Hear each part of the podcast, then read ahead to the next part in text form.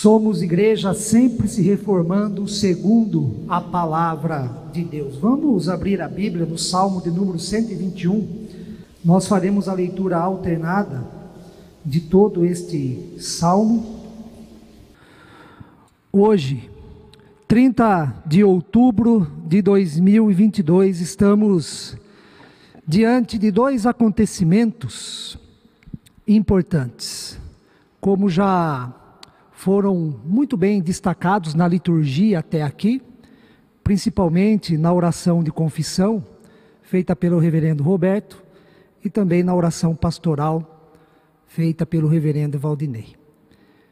O primeiro acontecimento importante diz respeito à nossa vida neste mundo e ao nosso futuro enquanto nação.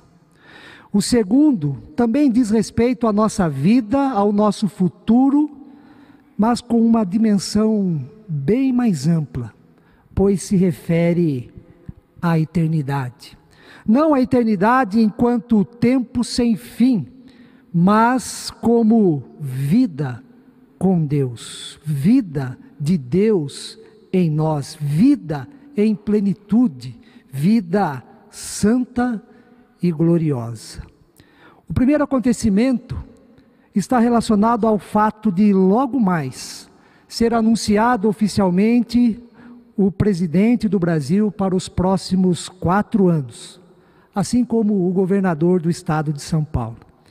Seja o candidato A, seja o candidato B, a Bíblia nos ensina que devemos nos sujeitar às autoridades instituídas e a orar orar em favor de todas as pessoas, orar em favor de reis, orar em favor das pessoas investidas de autoridade.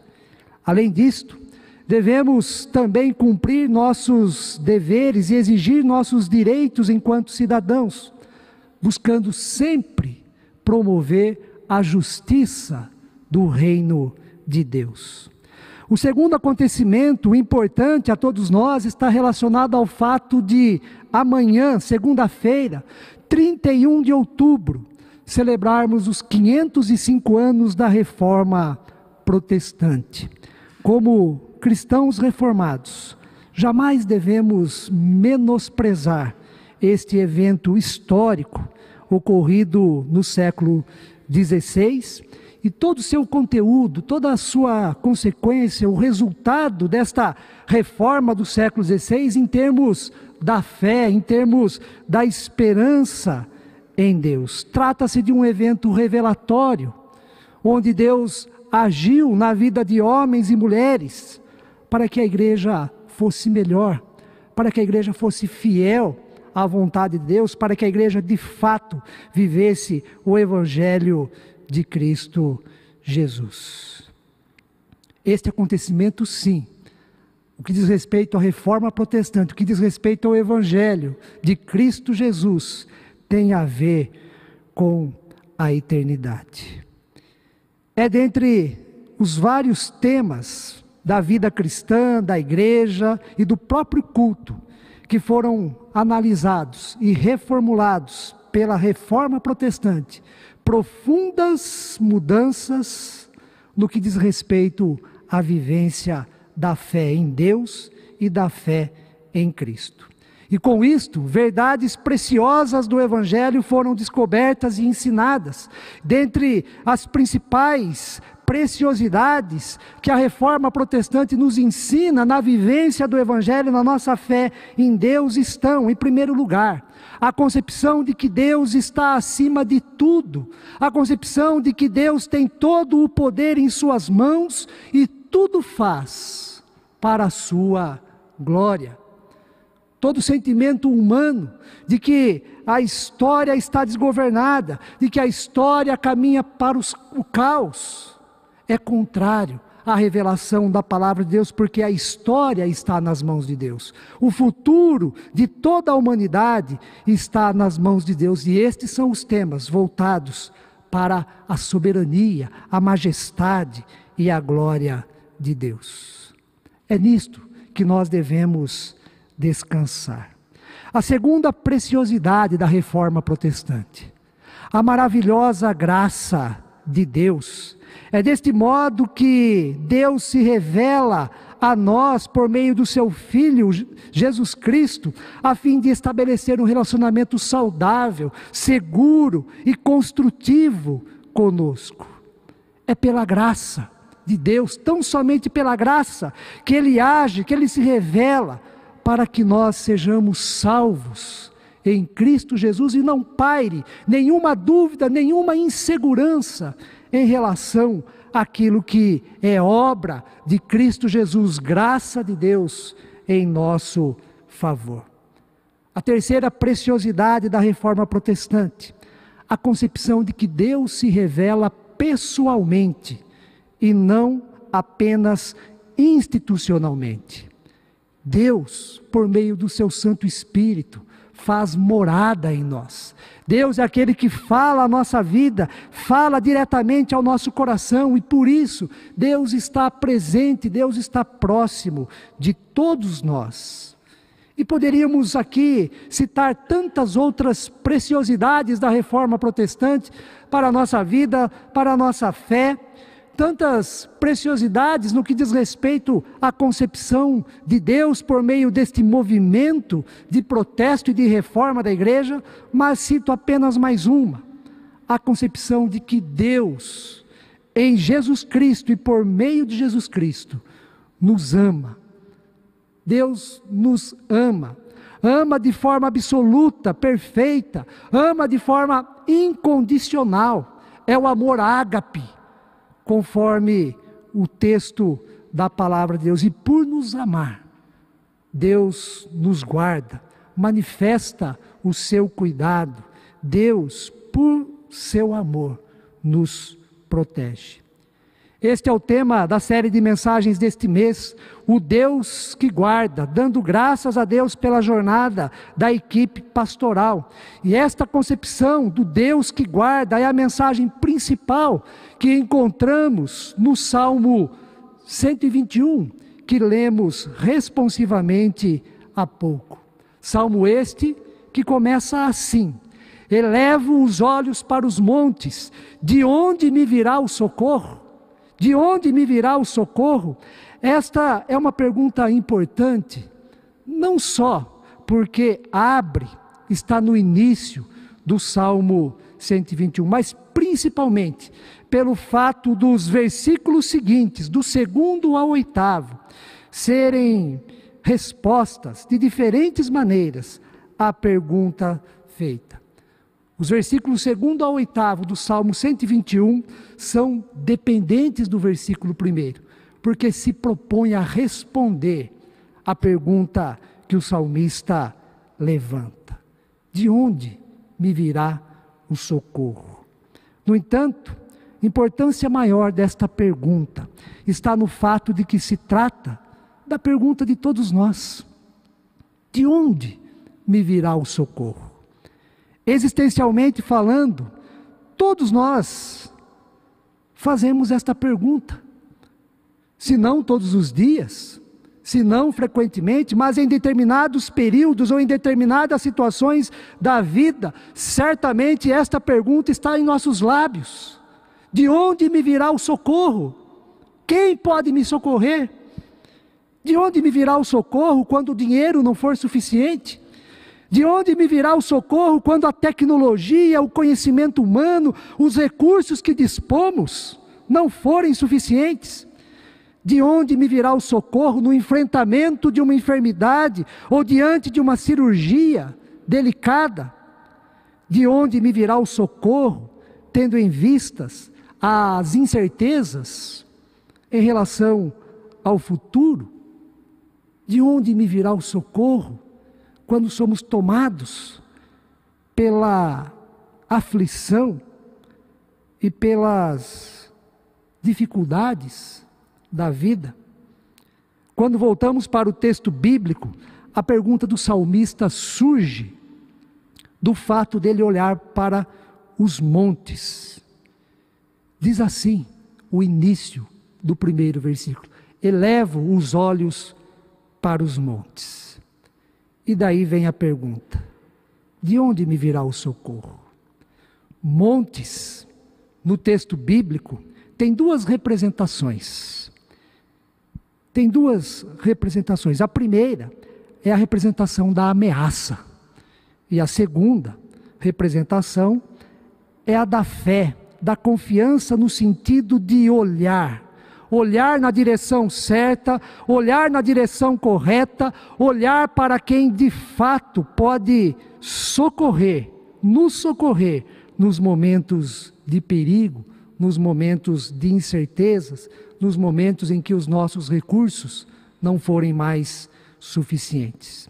Mas antes de falarmos dessas duas representações, por meio do conceito montes, é importante considerarmos também que o Salmo 121 está entre aqueles chamados salmos de romaria, salmos de romagem. Se você analisar atentamente na sua Bíblia, perceberá que abaixo do título tem essa menção: salmo de romagem, salmo de romaria, ou então salmo das subidas. E o que isto significa? Significa que é uma oração, mais provavelmente um cântico entoado no contexto de viagem.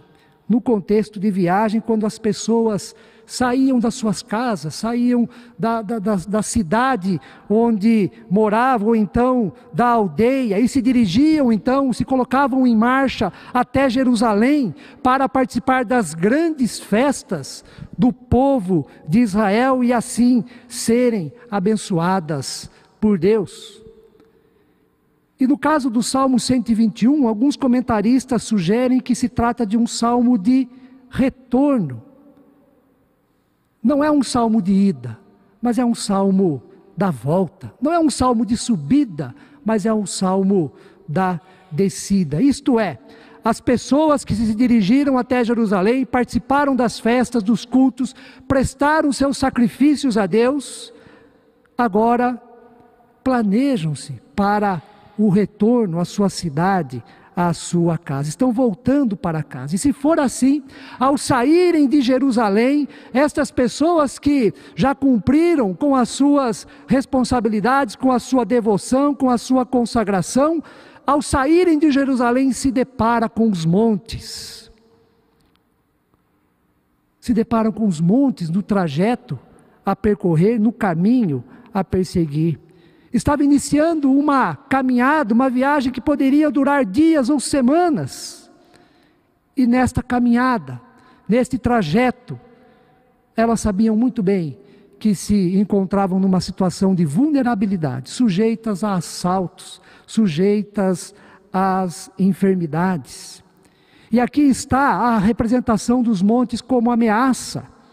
Isto porque os montes eram os lugares preferidos dos assaltantes, tanto para verem quem estava se aproximando, como para pegarem as vítimas de surpresa. Os montes é um lugar de ameaça, lugar de vulnerabilidade. Como sabemos muito bem, sofrer um assalto acarreta em prejuízos financeiros, prejuízos materiais, mas dependendo de como for, este assalto pode resultar em profundos prejuízos físicos, emocionais e, infelizmente, gerar até a morte. E a segunda representação dos montes tem a ver com a fé. A fé e a confiança no sentido de olhar na direção certa, olhar na direção correta, olhar para quem de fato pode socorrer, quem de fato pode proteger numa situação delicada, assustadora, insegura, com qual o salmista está vivendo e também podemos ser submetidos a esse estado, a essa situação em nossa vida. Montes eram concebidos como também sendo a morada dos deuses. Os deuses habitam nos altos montes. Né? E há determinado período da história de Israel em que o contexto era politeísta.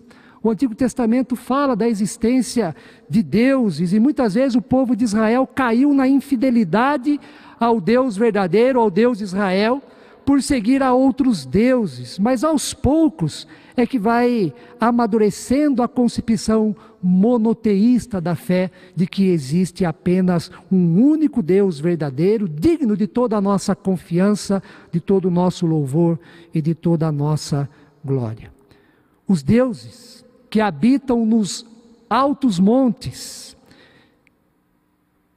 tinham poder sobre a vida humana e poderiam fazer o bem, como também fazer o mal, dependendo do seu estado de humor. Com isto, eles poderiam, por exemplo, enviar uma enfermidade para as pessoas que estavam a caminho, viajando, retornando para as suas casas. Né? Poderiam então surgir qualquer outro imprevisto capaz de abalar a segurança pessoal, capaz de abalar o bem-estar no decorrer dessa viagem, como também os deuses poderiam proteger a quem desejasse. Mas em vez de confiar nos deuses, ficar na insegurança do que pudesse acontecer, em vez de ficar dependente do estado do humor dos deuses, de como agiriam em relação a elas que estavam a caminho, o salmista dirige o seu olhar para aquele que é mais poderoso do que todos os deuses, para aquele que é o Criador de todas as coisas, que criou todas as coisas mediante a Sua palavra, palavra de poder, palavra que transforma o caos em ordem, palavra que põe a vida em harmonia, palavra que, depois de tudo criado, Deus olha para a sua criação e viu que tudo era muito bom. O salmista escolhe olhar para aquele que, ao criar todas as coisas, revelou-se bondoso, gracioso, cheio de amor, e por isto é digno de receber a nossa confiança. O salmista olha para aquele que é todo-poderoso para guardá-lo nas situações mais difíceis, complicadas e inseguras da vida. E a resposta então para a pergunta: eleva os olhos para os montes. Monte, por um lado, lugar de ameaça, por outro lado, lugar de submissão aos deuses. Eleva os olhos para os montes. De onde me virá o socorro? E o salmista responde: O meu socorro vem do Senhor, Criador do céu e da terra. E a partir desta resposta, os versículos seguintes, do segundo ao oitavo, vêm numa crescente, com o objetivo de enfatizar cada vez mais o cuidado de Deus, a proteção divina, o fato de que Deus nos guarda. É nesse sentido que encontramos no Salmo as seguintes afirmações: Deus não permitirá que os teus pés vacilem ao longo desta jornada, ao longo desta caminhada. Não dormitará aquele que te guarda. É certo que não dormita, nem dorme o guarda de Israel. Ou seja, Deus se revela como um verdadeiro guardião, está sempre vigilante, sempre atento as palavras aqui, sono ou então dormir, eram utilizadas naquele contexto para indicar o período de inatividade dos deuses, quando os deuses se mantinham mudos, ausentes, sem nenhuma ação. Mas o Deus de Israel não dormita, o Deus de Israel não cochila, o Deus de Israel não dorme, está sempre atento. E é por isso que nós podemos dormir dormir em paz, dormir em segurança. Nós podemos dormir, porque o nosso Deus, quem nos socorre, nos protege, não dorme, não cochila. Podemos dormir em paz, na confiança de que Ele está conosco, de que Ele vai à nossa frente e de que, até mesmo enquanto dormimos, nos abençoa. Eu acho fantástica esta mensagem da palavra de Deus, porque Deus não nos abençoa somente quando nós fazemos as coisas, quando nós trabalhamos, quando estamos em atividade. Mas quando dormimos, Deus derrama as suas bênçãos sobre nós. Se nós lermos, por exemplo, Salmo 127, o primeiro e o segundo versículo, encontramos a seguinte mensagem da palavra de Deus. Se o Senhor não edificar a casa, em vão trabalham os que a edificam. Se o Senhor não guardar a cidade, em vão vigia a sentinela, inútil vos será levantar de madrugada, colher o pão que penosamente granjeaste aos seus amados. Ele o dá enquanto dormem. Aos seus amados, ele o dá enquanto dormem. Não estou dizendo que daqui em diante você deve só dormir. Trabalhar é bom, é bênção de Deus, né? mas quando, enquanto nós dormimos, Deus derrama a sua bênção sobre nós. E o salmo continua no versículo 7. O Senhor é quem te guarda, o Senhor é a tua sombra à tua direita. Sombra é metáfora para proteção e para cuidado.